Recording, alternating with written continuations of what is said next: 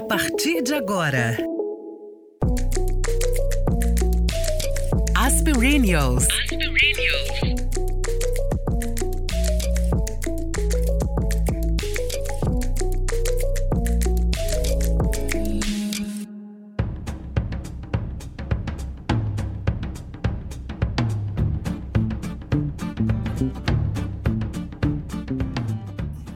um repórter perguntou à escritora Cora Coralina o que era envelhecer. E ela respondeu: Sei que tenho muitos anos, sei que venho do século passado e que trago comigo todas as idades, mas não sei se sou velha não. Você acha que eu sou? Posso dizer que eu sou a terra e nada mais quero ser, filha dessa abençoada terra de Goiás.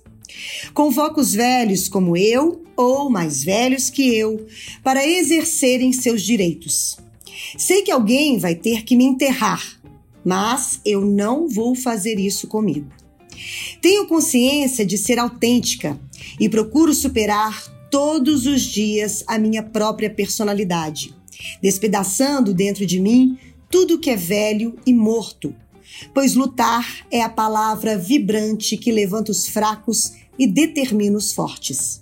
O importante é semear, produzir milhões de sorrisos de solidariedade e amizade. Não sei porquê, mas sempre que penso na velhice, penso na antropóloga Miriam Goldberg, a nossa Cora Coralina dos tempos atuais.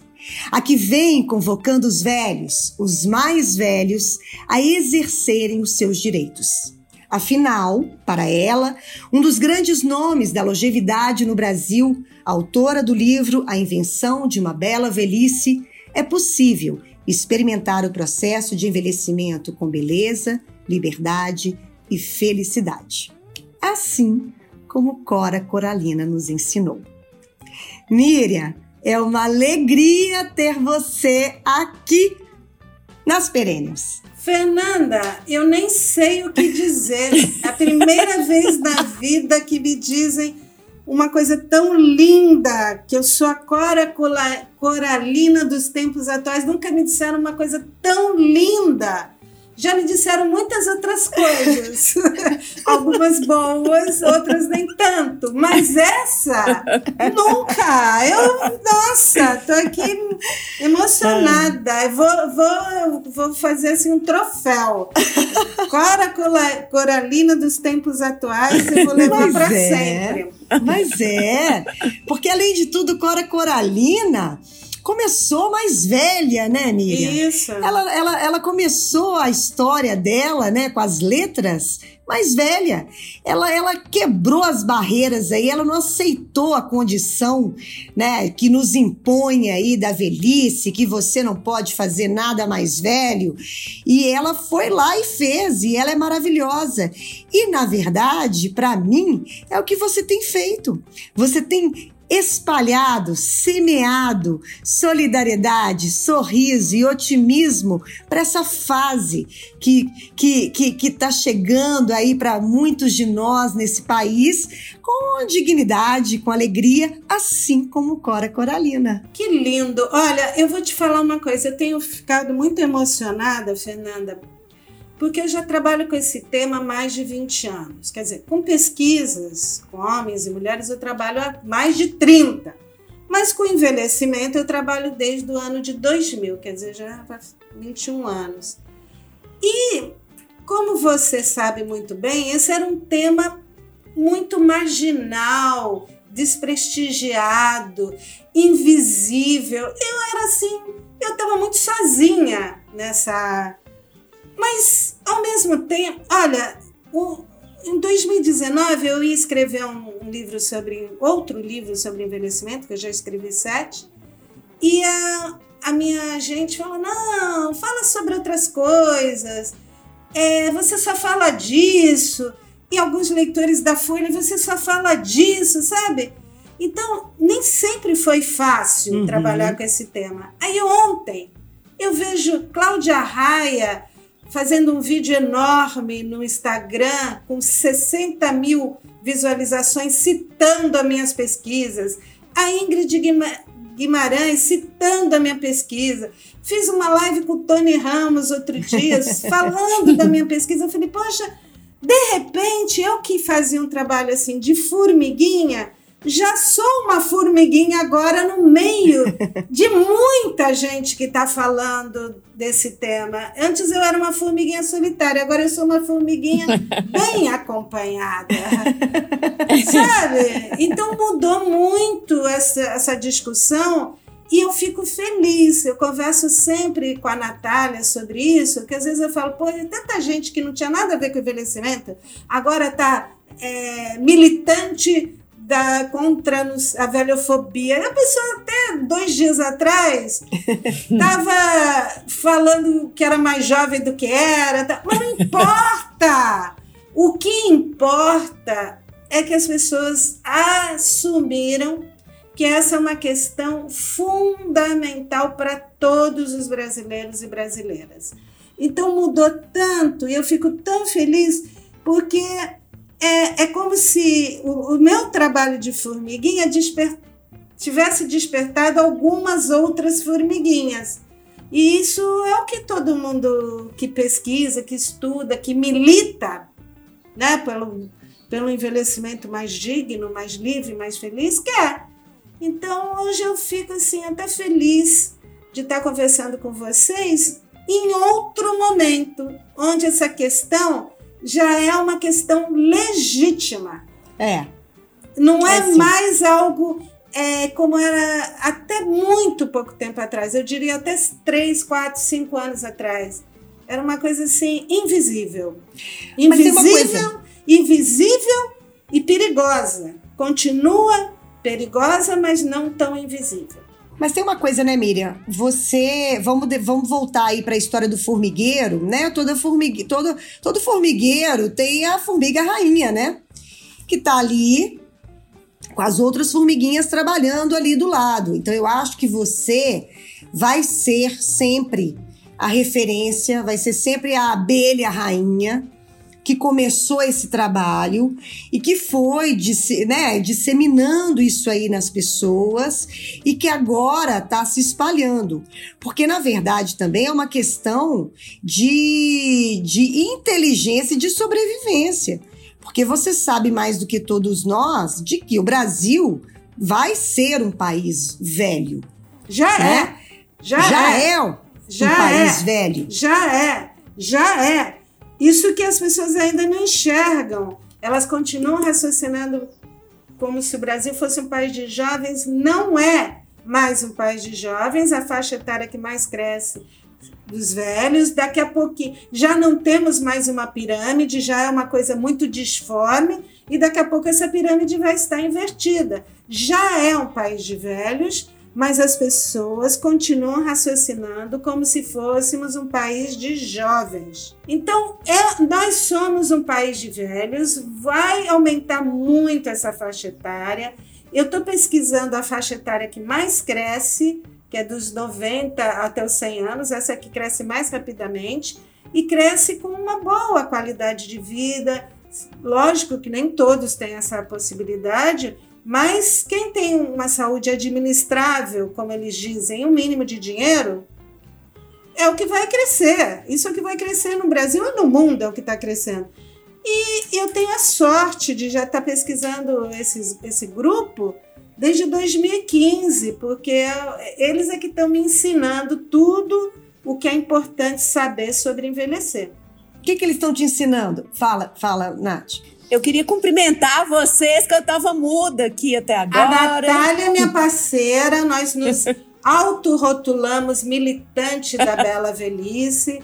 Nós temos essa mesma paixão pelos nonagenários, quase centenários. Eu procurei. Não, a Natália me procurou, eu nem me lembro mais como foi a Te procurei há um tempão atrás, fiquei acanhada, porque minha pessoa falou: ela é tão ocupada. Eu sou mesmo Você vai procurar ocupada, ela mesmo assim? Mas eu adoro o trabalho que a Natália faz. Assim, é maravilhoso. É maravilhoso esse, esse, esse cuidado, essa delicadeza que ela tem com os nonagenários. E acho que esse trabalho de registrar a história dos nonagenários é um tesouro.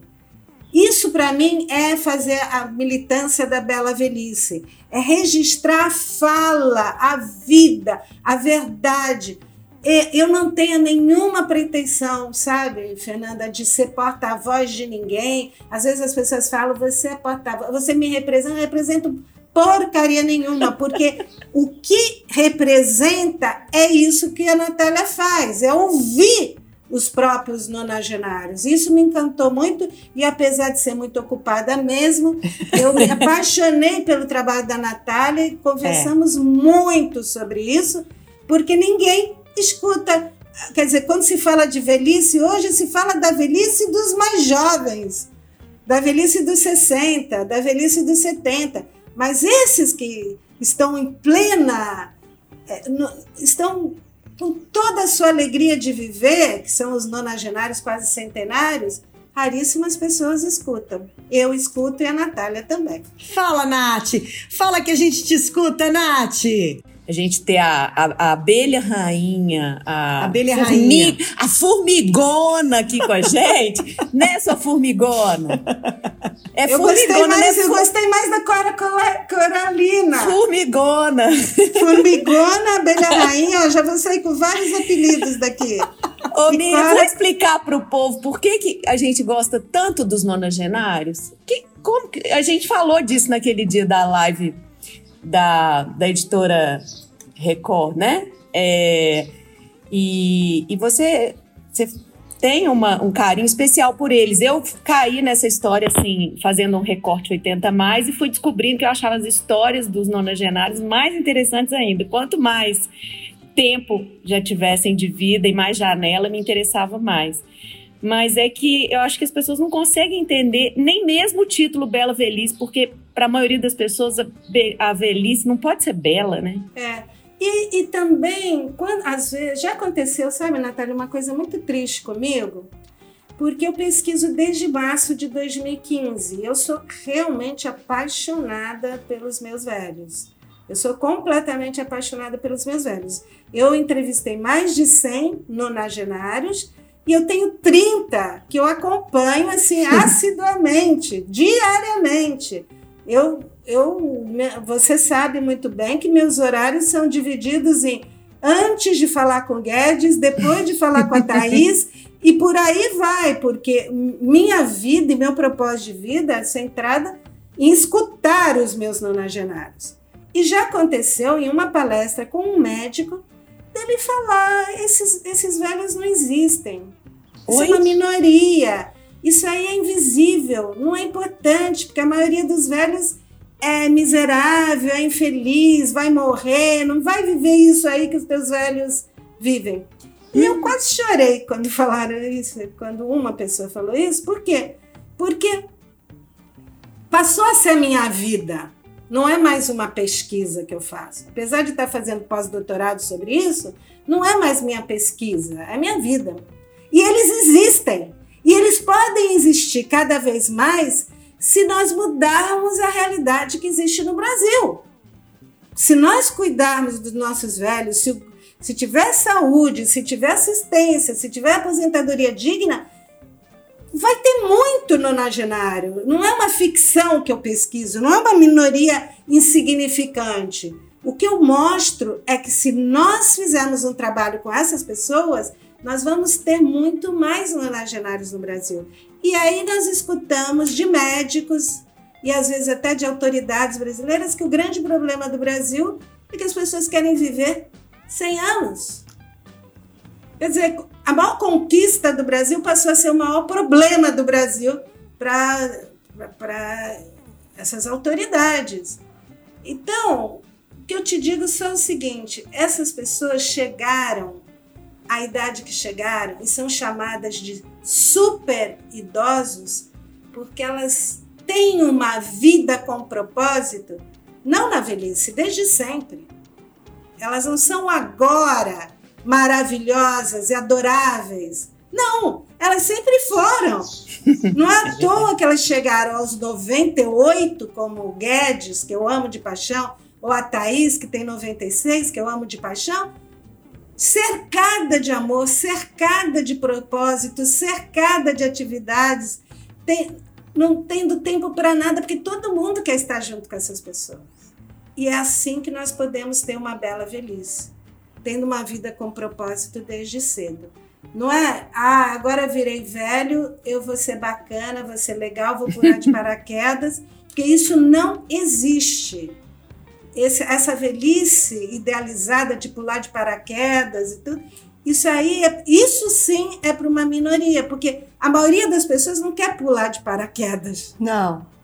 Não, você não. Se, eu sempre falo, você queria pular, pular de paraquedas? Você já pulou de paraquedas? Por que, que quando você chegar aos 90 que você vai querer pular de paraquedas? Não. Agora, você leu muito, você estudou muito, você cantou, você tocou piano, você brincou com seus amigos, você cuidou das pessoas que você ama a vida inteira. Então você vai ter uma bela velhice. Ô Miriam, e isso é verdade mesmo. Eu, eu sempre penso, quando, quando a gente fala nesse assunto, eu sempre penso muito no meu avô, e no que a minha mãe hoje, né, é, é com 74, tem sido desde que se aposentou. O meu avô sempre foi uma pessoa muito ativa, ele era alfaiate, então sempre andou, sempre rodou, sempre fez milhões de coisas. Ele era, né, na época da ditadura, ele era do Partido Comunista, então ele a casa dele era aparelho, ele sempre foi muito envolvido em política, enfim, em tudo. E quando até os 92 anos, ele ele namorava, ele viajava, ele dançava, ele se agitava, ele fazia milhões de coisas, porque ele sempre teve uma vida plena. E a minha mãe, a mesma coisa, sempre trabalhou, sempre fez milhões de coisas. Quando aposentou, foi pintar, foi entrar no grupo de teatro, a turma do carteado, e faz milhões de coisas, sempre fez milhões de coisas, porque sempre teve uma vida também é, é, fazendo milhões de coisas. Eu tenho os dois como exemplo muito grande para mim, que eu falo, gente, eu quero ser como meu avô, sabe? Deixa eu te falar uma coisa, Fernanda. Um segredo da bela velhice. A minha melhor amiga Thaís está aprendendo italiano no aplicativo é. do iPad dela. Todos os dias ela fica uma hora aprendendo italiano. Italiano. 96 anos. A, a, a Nalva, que tem 93 anos, que é a ficou amicíssima da Natália, faz live uma vez por semana. Da cabeça dela, ela inventou de fazer live tocando piano sem partitura. Ela tá Muito cantando. maravilhosa. E sabe o que ela está fazendo agora? Ela está aprendendo a pintar. Ela já escreveu livros, ela é maravilhosa escritora, ela é pianista maravilhosa e agora está aprendendo a pintar. Tem 93. Meu melhor amigo Guedes é, estuda todos os dias, seis e meia, ele me liga, nós estudamos os Lusíadas, não é? Leitura não. Ele Não. lê os capítulos, eu leio a interpretação, nós debatemos os Lusíadas, ele canta para mim. Então, aprender coisas, mais do que fazer, tá? Porque senão você pode ficar uma barata tonta É. fazendo milhões de coisas sem sentido. Aprender coisas é fundamental. Eu descobri nessa pandemia, graças a Deus que eu tenho meus amigos nonagenários para me ensinar. Adaptação, aprendizado e alegria de viver junto com a amizade. Olha aí, a, a, a, a. Quatro fácil As. lembrar. Quatro As, eu adoro esse, essa ideia. São as coisas mais importantes para você ter uma bela velhice e uma bela vida. Aprender coisas novas, se adaptar à realidade, não ficar resmungando. Uhum. Porque eles não têm tempo a perder. Tô com 98 anos, vou ficar resmungando. Ai, meu Não. Deus, não. Eu vou aproveitar essa vida do jeito que ela é. Então tem que se adaptar. Tem que ter alegria todos os dias, Fernanda. É minha missão. Eu tenho que fazer eles rirem, eles me fazem rir. Todos os dias. Tem que dar risada. E eles riem com uma. Ai, é a coisa mais deliciosa do meu dia é quando eles riem. Eles riem todos os dias. E por último, tem que ter amigo. Eu acho que as mulheres sabem isso muito bem. E os homens às vezes esquecem. Que, que, lógico que a família é fundamental, mas a família escolhida, Uhum. que são os amigos e as amigas, são Sim. mais, não sei se mais importantes, vamos colocar tão importantes quanto. É verdade. É, a coisa que eu mais valorizo hoje é quando o Guedes me liga. Boa noite, minha amiga! Aí o, o a Thaís está falando comigo, ela tem nove filhos, 18 netos e nove bisnetos, e liga alguém, óbvio. Ela fala: não posso falar agora, estou falando com a minha amiga. Amiga. Isso é, um- é uma riqueza, um É. capital. Eles terem amigos e eu ter eu tê-los como amigos, meus melhores amigos. Eu digo, você sabe que você é meu melhor amigo, né? Sei. Você tem certeza, né? Absoluta. Isso para eles e para mim dá significado à vida Sim. esse tipo de amizade. E isso que eu, eu e a Natália ficamos. Não dá muito certo as nossas campanhas, porque nós somos formiguinhas no meio de, de, uma, de uma selva, mas escutar bonito os nossos velhos é o que é o meu propósito de vida e é o que eu gostaria que todo mundo fizesse com seus velhos.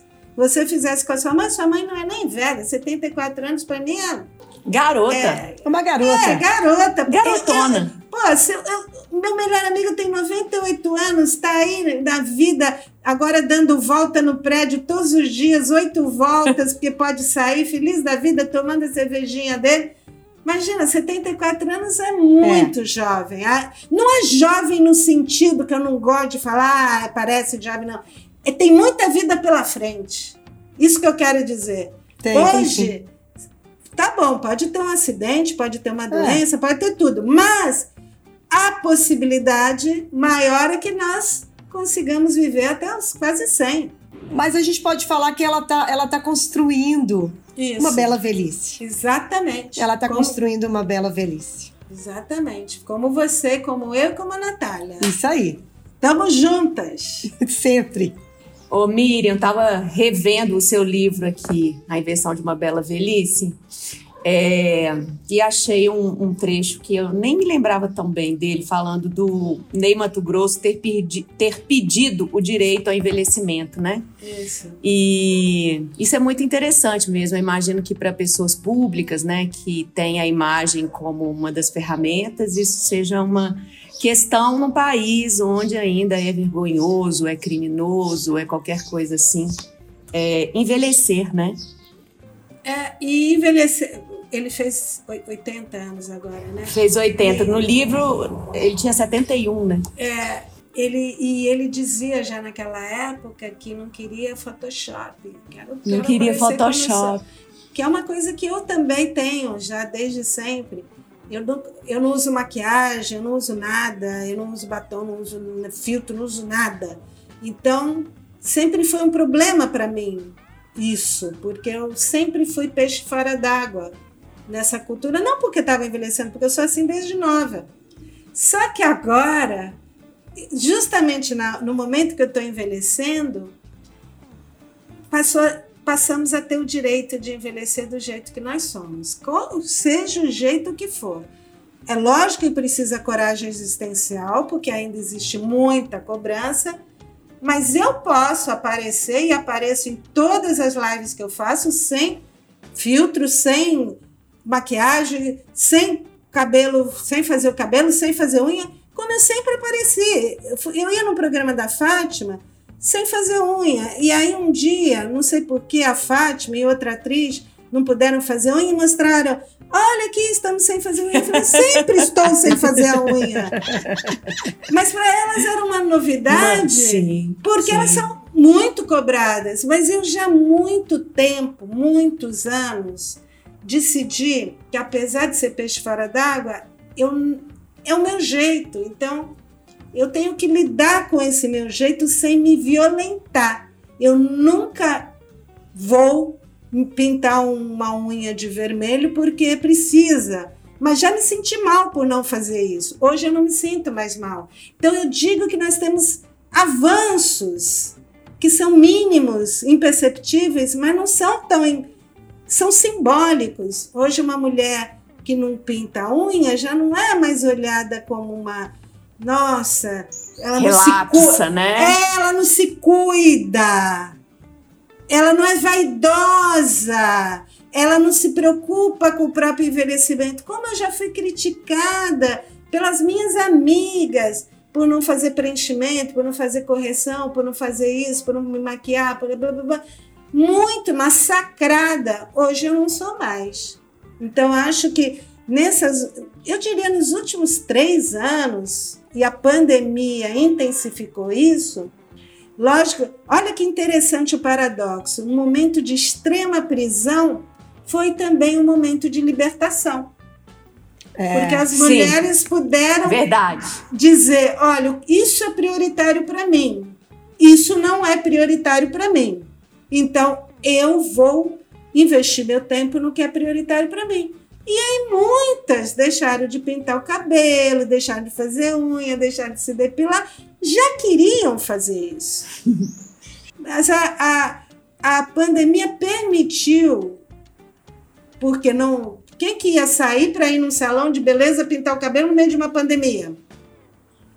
Ninguém. É, então, a, a permitiu que muitas assumissem coisas que elas já queriam. E outras querem continuar pintando, pintaram em casa, fizeram, se deram um jeito. Mas eu, eu acho que a, a grande libertação não é pintar ou não pintar o cabelo, é a escolha. E a É. escolha legítima. Se você tem legitimidade, como eu acho que hoje nós temos muito mais de, sabe, deixar o cabelo assim, pintar assim, não pintar assim, fazer isso, fazer aquilo, é isso que nós queremos. Liberdade é você poder exercer as suas escolhas. É, é verdade. Ô Miriam, recentemente você colocou, eu vi no seu Instagram você falando né, um texto sobre o envelhecimento diferente entre homens e mulheres. Isso. Inclusive com esses nonagenários, né, que você e Nath conversam muito, vocês veem diferença entre o envelhecimento, a forma de envelhecer entre o homem e a mulher? Muita diferença, muita diferença. Muita mesmo. Primeiro que as mulheres vivem mais, né? Então tem muito mais mulheres do que homens. Então tem muito mais viúvas.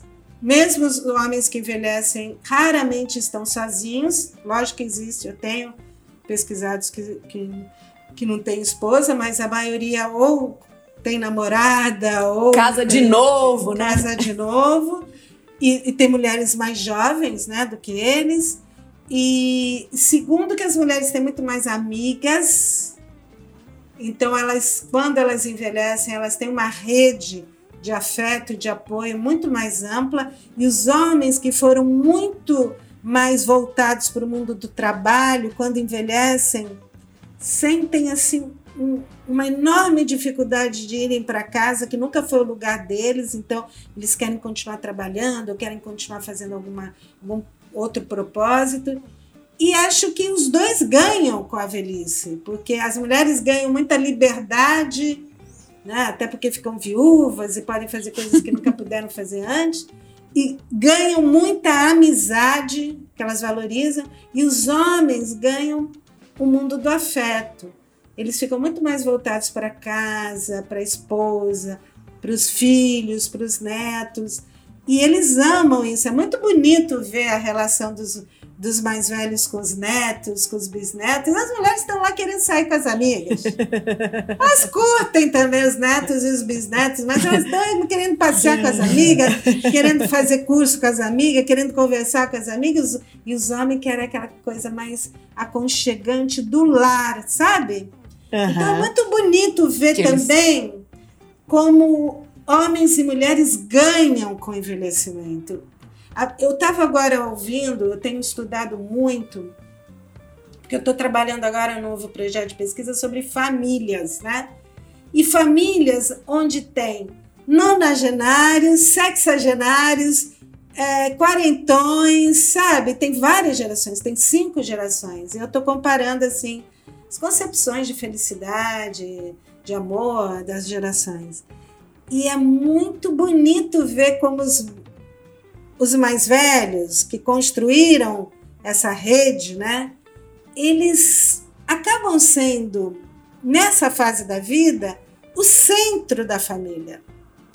A vida gira mais ou menos em torno deles, mas não são eles que giram em torno da família, porque eles querem ser independentes. Então, eles querem jogar, eles querem ler, eles querem é, fazer as coisas dele, querem estar com os amigos, mas os filhos, não para proteger, porque amam e querem estar com eles. Então, eles acabam tendo um valor nessa fase da vida que talvez nas outras eles não tenham tão reconhecidos, sabe?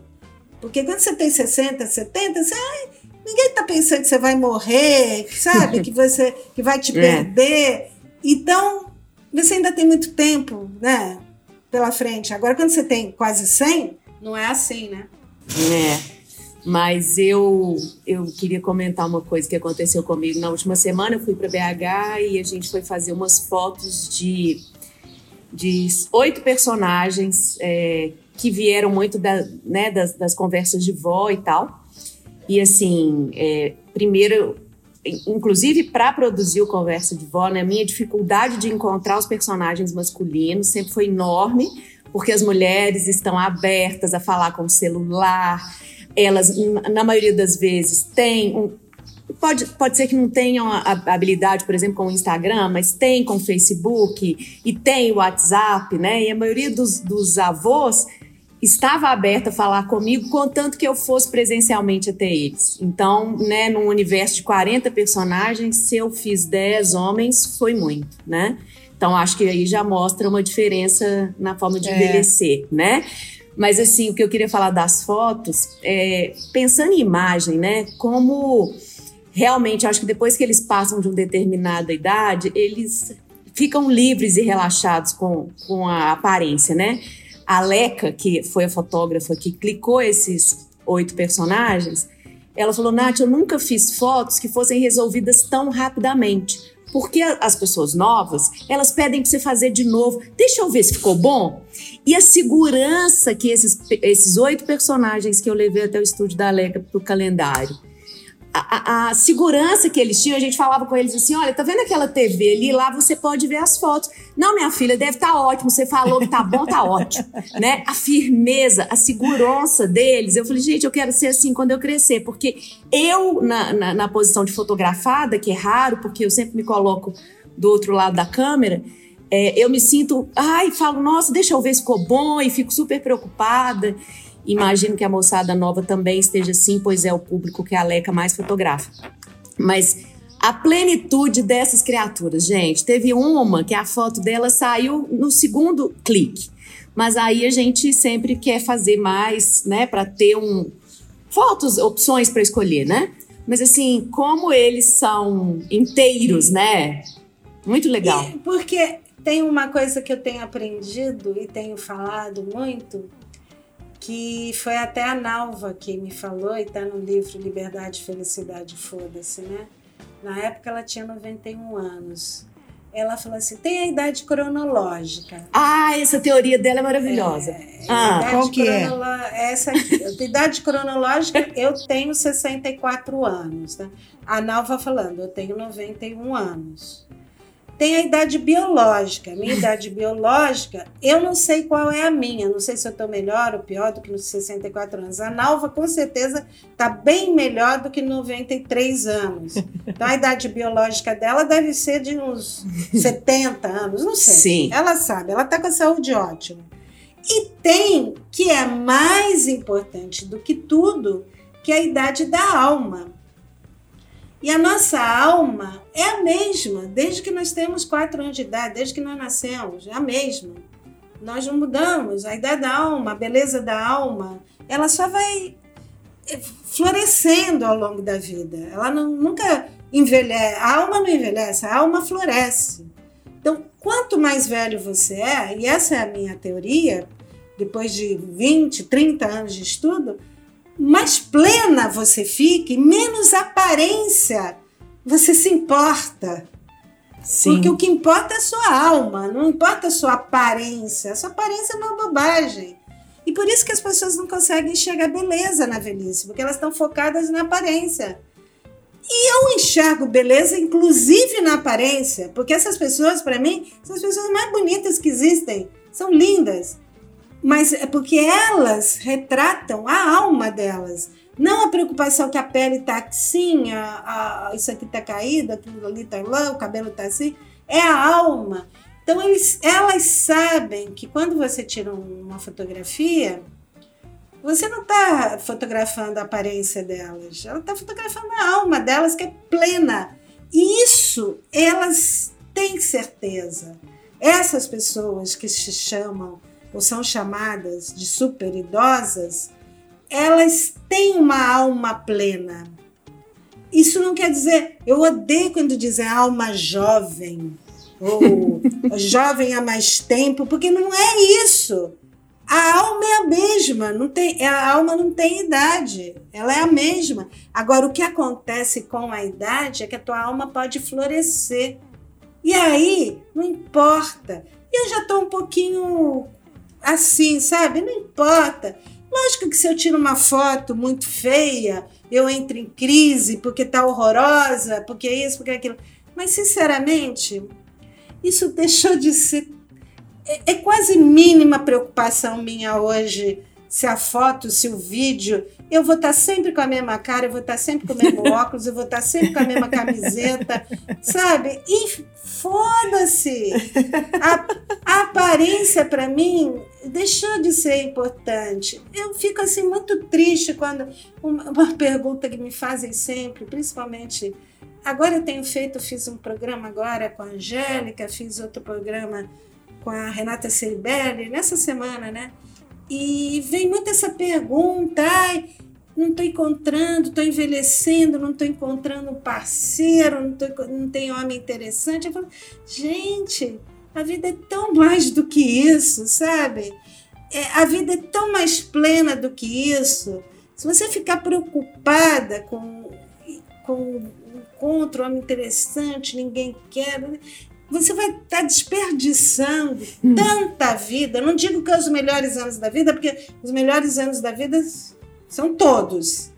Mas quantos anos da tua vida você não está desperdiçando em cima de uma fantasia de encontrar alguém que vai te fazer feliz? Que não existe isso. E ainda hoje, em pleno século XXI, eu escuto isso pessoas de 30, 35, 40, 45 anos, 50 anos, preocupadas com isso. Tem tantas coisas muito mais importantes para preocupar, para viver bem, né? Então, é. É, é. É, é, por quê? Porque é voltado muito para uma aparência de felicidade.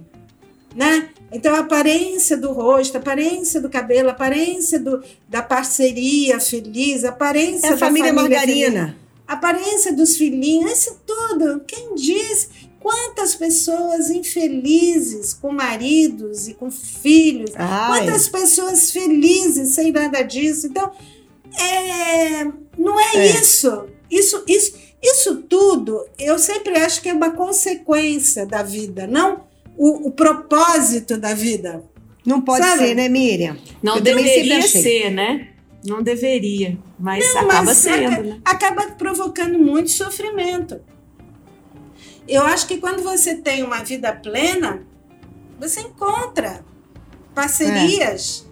É. Pode ser qualquer tipo de parceria, né? Não estou falando necessariamente um, a família, o casal. Você encontra amigos, encontra amigas, encontra parceiros de trabalho. Nossa, nessa pandemia, eu falo para a Natália, né, que ela fica toda cheia de dedo para me procurar, pra, acha que eu sou muito ocupada. Falo, pô, eu fiz uma parceria tão bonita com ela, eu ganhei uma amiga tão querida nessa pandemia e outras que eu encontrei dentro de casa, sem nunca ter pessoalmente me encontrado, porque tem propósitos de vida. É. Não é porque é linda, maravilhosa, tá com cabelo assim, tá com filho assado, tá com marido assim, marido assado, porque tem propósitos de vida, tem uma vida com significado. Isso que importa. Vamos, vamos, é. vamos pensar assim.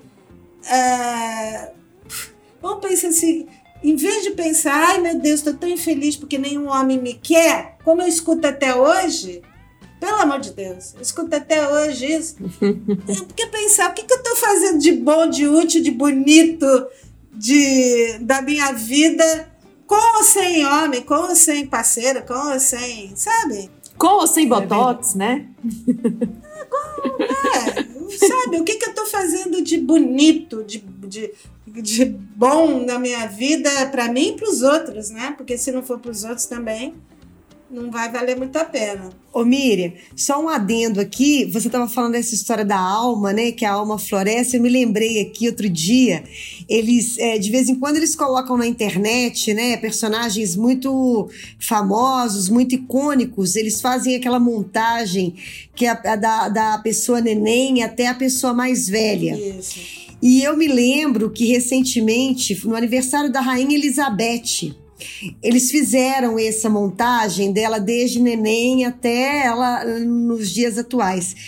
E você estava falando essa história da, da, da alma, que a nossa alma é a mesma, né? E é muito legal porque eu, eu observei o, o, o jeito dela de rir. A, a, a forma de rir, não, a forma dela olhar, inclusive para a câmera, Isso. é a mesma, sabe? Ela mesmo ela tendo várias ali mostrando várias fases da vida dela, me veio isso na cabeça agora. Eu falei, gente, é a mesma, a essência dela, É. ela tendo tirado foto como jovem, já jovem rainha e agora mais velha como rainha, mas é, é a eu consegui ver ali a- uma linha, sabe? A mesma a mesma é a mesma alma, né? O mesmo jeito, né? É Eu muito vejo doido isso, isso. também. Eu tenho uma foto minha que eu sempre eu gosto de olhar, sempre que eu tenho quatro anos de idade, que eu até começo meu livro, A Invenção de uma Bela Velhice, falando que eu olho sempre essa foto. É o mesmo olhar, é o mesmo É. sorriso, é o mesmo jeitinho, a mesma coisa.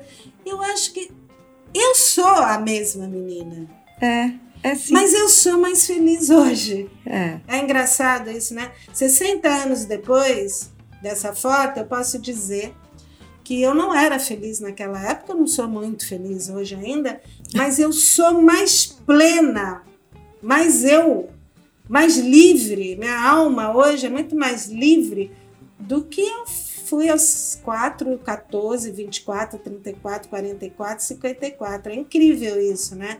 Como foi sempre uma. Eu não digo que é uma evolução, porque como não é que antes eu estava atrasada, mas foi uma libertação. É como se minha alma fosse florescendo mesmo. Ela já existia na menina, o mesmo jeitinho. Eu Aham. sou o mesmo jeitinho, mas eu já estou mais. Eu floresci. Eu acho essa imagem, que também é da Nalva, né? Porque a Nalva diz assim: Eu não sou velha, eu estou na flor do outono. Ah, isso é lindo mesmo que ela É. fala. Somos É. flores de outono. Eu acho essa imagem de ser flo- de florescer tão bonita, sabe? Porque é, é como se nós realmente, ao longo da vida, se tivermos chance, né? Porque nem todo mundo tem, né? É. Nem todo mundo tem essa chance de chegar aos 93, 98, 96.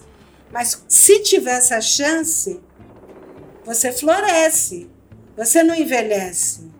Você floresce. Eu acho que inverter essa lógica, em vez de você murchar, porque fala muito de velhice como tá murchando, né? Tá, tá... Não, nós não estamos murchando, nós estamos florescendo. Maravilhoso. Isso é bonito. Eu fui acender a luz, gente, porque a, a vista tá cansada.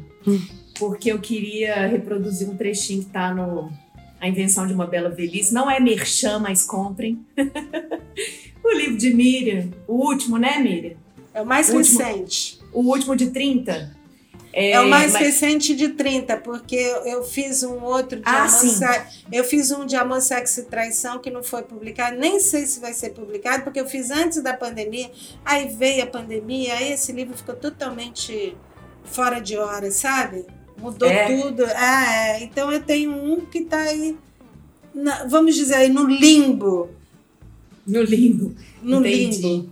Mas esse trechinho aqui, é, que é uma fala da Liv Woman. Não sei se você vai lembrar de como é que é a sua memória para lembrar disso de cor. Ela tem tinha 73 anos quando você escreveu, né?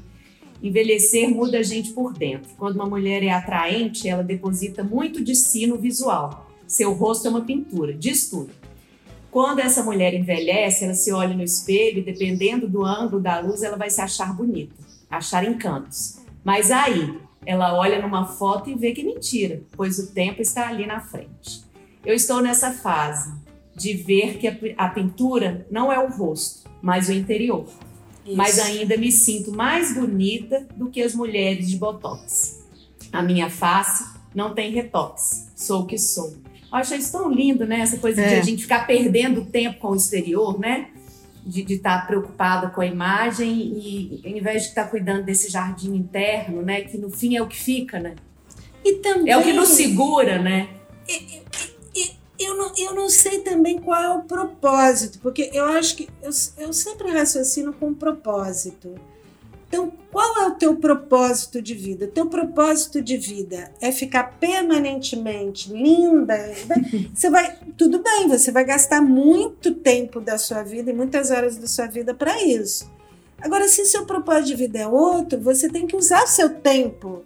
Não tem como, não tem tempo possível para fazer tudo, né? Eu acho que é uma questão de prioridade. Então, Sim. É, eu sempre tive medo de não ser eu mesma.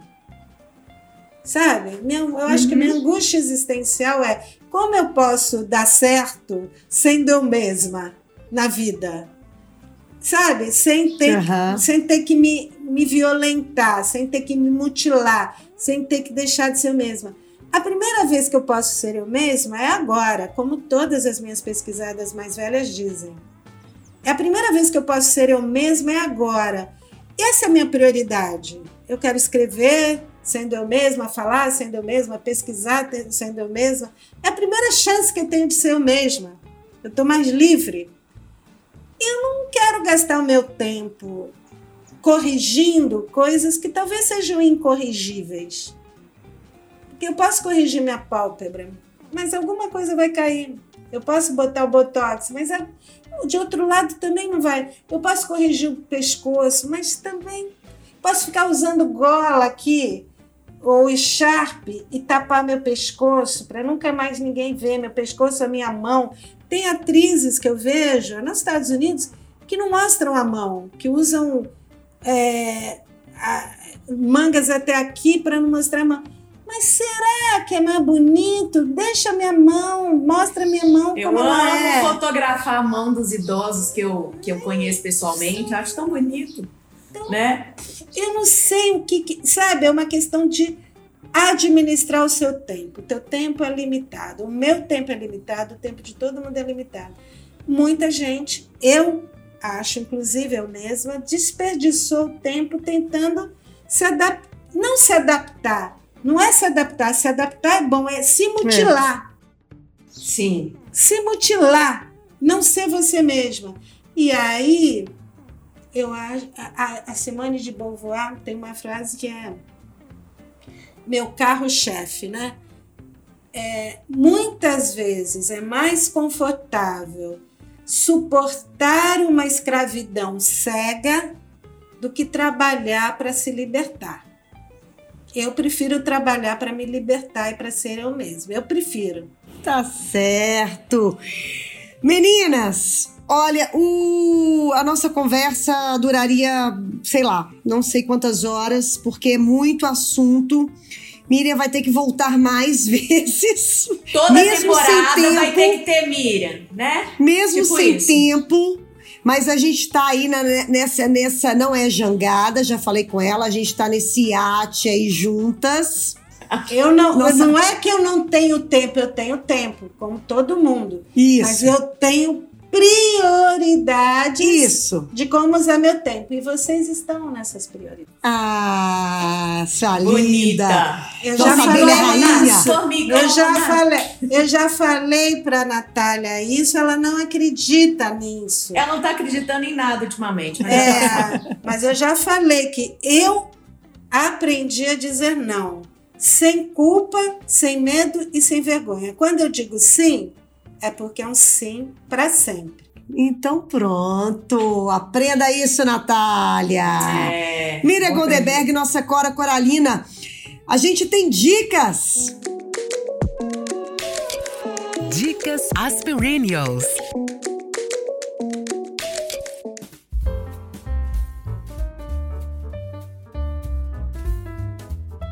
Eu tenho dicas, muitas dicas. Eu acho que, primeira dica, vamos ler. Ler é tão bom. Ler, ler. Olha, o melhor remédio, o que me salvou nessa pandemia foi ler. Ah, a Natália vai indicar meu livro, A Invenção de uma Bela Velhice, e Liberdade, Felicidade e Foda-se, que ela já leu os dois. Eu vou indicar. Sei trechos de cor. Eu vou indicar uma coisa assim que me ajuda muito, que é filosofia. E quem eu estou lendo agora é A Arte de Viver do Epiteto. Eu, eu gosto muito de filosofia, não é complicado, não é difícil, é um- uma filosofia de viver, é uma filosofia prática para aprender a viver. Então, a minha primeira dica é a arte de viver de Epiteto, que, aliás, todos os meus livros têm muita coisa de filosofia. Vocês querem mais coisas? Mais. Pode mais, falar. mais livros ou mais séries e filmes? Acho que série sempre encanta o, o nosso público, ou filme, se você tiver, né, Fernandinho? Sim. Eu tenho visto muita série. Eu amo. Aliás, era uma coisa que eu não, não era fã. Agora, na pandemia, eu acabei virando fã de série. E, e tem uma série italiana, a minha amiga. Como que é? Minha amiga. My friend. Dear My Friends. Não, é- é italiana. Ah, italiana, tá. Não.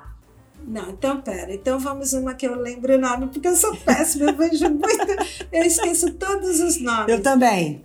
Eu acabei de ver um filme maravilhoso que eu estava resistindo, porque eu tô com muita, muito medo de ver filme triste, mas é tão bonito, tão bonito. O pai, com Anthony Ah, Hopkins. meu pai, com Anthony Hopkins. É, É lindo. Exatamente. Nossa, eu, eu tive muita. My Brilliant Friend, exatamente, Rodrigo.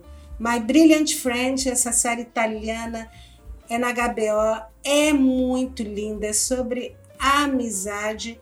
No Brasil se chama Amiga Genial. É muito, muito, muito delicada. Eu adoro.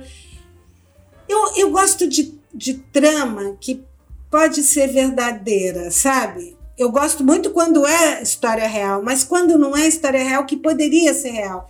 E essa história de duas amigas que poderia ser de qualquer uma de nós, sabe? É, é que baseado na Helena Ferrante? Na obra da Helena Ferrante? Exatamente. É Que muito o livro é maravilhoso. A série é incrível. Então, eu indico essa série, indico o meu pai, que eu adorei, e indico os filósofos Epiteto. E também agora eu vou reler, que eu já li várias vezes, Meditações do filósofo Marco Aurélio. Então pronto. Maravilhoso. Essa semana eu não tô vendo muita coisa, então eu vou trazer um filme que eu acho que a gente sempre pode tê-lo assim por perto, que é Nossas Noites com a Jane Fonda, que eu acho que é aí um exemplo de envelhecer bem, né? É uma mulher que inclusive carrega um pouco essa bandeira do envelhecimento hoje, né? E é um filme com ela e com o Robert Redford, que foi feita para a Netflix, né? Uma produção de 2017 que eles são dois vizinhos, ambos são viúvos e eles não têm muita proximidade, mas um dia ela resolve chamá-lo para compartilhar da cama dela, não no sentido carnal, assim, mas de fazer companhia. E ali nasce um relacionamento. Para quem está preocupado, Miri, te pergunta como arrumar um namorado aos 50, aos 60, tá aí a Jane Fonda no filme com o Robert Redford é, vivendo o amor de novo de uma forma que ninguém esperava, né? Numa história de vizinhos que estavam ali só fazendo companhia um para o outro. É lindo. É, é um encontro bem bonito dos dois. Um filme que eu mantenho aqui na minha lista da Netflix. Tem aquele outro, tem uma outra também que é da amizade entre duas, entre duas, é, Fra Jane, Como é que chama? Frank, Fran Grace Fra- Frank.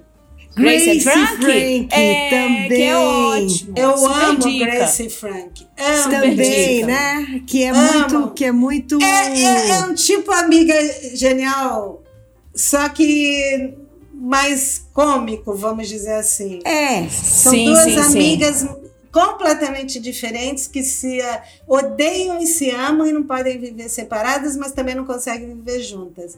Agora é importante que na, vocês saberem que na vida real a Jane Fonda se aposentou de namoro, amor, então falou, já transei a vida inteira, já fiz tudo isso, agora eu quero é curtir outras coisas. Olha ela! Então, gente, Mas deve ter feito sexo com uma galera interessante de Hollywood. ah, que eu já ia me dar é por mais- satisfeita também. Quem disse que é mais interessante sabe que é de Hollywood. Você que acha? gente, vocês viram uma foto do, do Brad Pitt e do Leonardo DiCaprio, assim, Ah, atual? sim. E aí o comentário do Keanu Rivers, né, falando que eles estavam eles estavam muito bem, vinho. né? Aí eu falei, nossa, estão envelhecendo como vinho mesmo, viu? Olha, eu acho que uns homens de Hollywood, assim, só pra, só pra desopilar, Miriam, não? Não sei não, eu tenho dúvida. Sinceramente, eu prefiro os, os, os mais, vamos dizer assim, normaizinhos. Os normaizinhos. Eu prefiro pessoas mais normais. Eu acho que é tanto sofrimento. Quando eu vejo as histórias dos atores, das atrizes, dos cantores, das cantoras, nossa, é tanto sofrimento, é, É. tanto sofrimento. É, isso é verdade. Gente, nós temos que fazer um, uma conversa de um tema que eu quero discutir, que a Nath pode muito bem falar, e você também, Fernanda, que é esse desespero de clique, de seguidor, de, é, Nossa. de ser reconhecida. De, isso, imagina os atores e as atrizes o que sofrem. insuportável. É insuportável. Então, vamos fazer um dia. Isso não, isso não é felicidade. Isso é Não. isso é ilusão de felicidade. Nossa, é. Não, e isso não é. gera em algumas pessoas uma verdadeira obsessão, né? Assim, principalmente a moçada mais jovem, né? Eu Não, vi que tem não a acho que é mais jovem. Não Não? é jovem, não. Eu vejo gente velha querendo, é, disputando clique, fazendo qualquer coisa para ter clique. Pra- É. É, mas é muito desespero, isso é viciante. É Ô, muito Miriam, ruim para a não saúde. sei onde isso vai nos levar. Eu É, acho que é, vai é. levar para uma, pra uma doença. Eu também A acho. doen- uma angústia existencial de querer um reconhecimento, de querer um amor, de querer uma atenção, fazer qualquer coisa, sabe? Também E ter. É, é, é muito, é muito, muito triste isso que está acontecendo. É assim. Então, é, eu, eu vejo, eu converso bastante com a Natália sobre isso, porque eu odeio. Quer dizer, eu nu- nunca entraria em rede social por vontade própria. As pessoas, não, Miriam, você não está, você precisa, eu quero tirar um clique com você, eu quero postar. Tanto me encher a paciência que eu acabei entrando. Mas não é o meu mundo. É, é- é- aí a Natália já falou para mim: ah, isso não é para você ficar falando de tristeza, ficar botando textão. É, agora é só videozinho. Eu falo, eu não sei fazer videozinho, eu só sei escrever Também não textão. sei, não. Só sei Não, eu escrever também não sei textão. fazer. Eu sei o que, que as pessoas estão dizendo que funciona, É. mas eu também não sei fazer videozinho, não. Não sei fazer um mundo Mas você muito- sabe que eu penso que até nisso, eu acho que a maturidade, ela, ela dá isso um pouco pra gente também, sabe? É o- esse conforto de que, pra mim pelo menos, tá? É que eu não tenho, eu não tenho o que fazer, eu, eu não tô afim, eu não sei, eu não consigo me sentir confortável fazendo dancinhas para vender ou, ou para, para dizer alguma coisa para as pessoas. Então, ah, porque, porque dessa forma, não, eu não vou entrar nisso. Não é a minha. Não Sabe, é não- a tua não- personalidade. É a mesma coisa. Eu sou uma escritora, uma professora, uma pesquisadora. É, é muito difícil esse mundo para mim. Então, agora eu estou nele, eu, eu fiz amizades maravilhosas nele, não Sim. vou sair, mas é isso que eu te falei, Fernanda. A maturidade te dá é, a, a segurança de ser você mesmo em qualquer Isso. lugar. Sim, sim. É então isso. eu não vou- eu tenho que estar, mas eu vou estar do meu jeito, com o meu É. textão, falando de É aí. tristeza também. E ponto. Vamos fazer uma, uma conversa só sobre isso. Vamos. Isso me interessa Podemos, se você quiser fazer em dezembro antes que o ano acabe, né, Fernanda? Sim. Me interessa É. muito fazer. Vamos, vamos marcar. E Fernandinha, suas di- di- dicas? Gente, a minha dica tá aí, isso é, é Grace Frank. Ah. O livro Amiga Genial, então você vê a, a- você lê o livro Amiga Genial e, e, e- e lê o livro da Helena Ferrante, que é lindo, são, né, a amizade entre duas mulheres que se amam, se odeiam.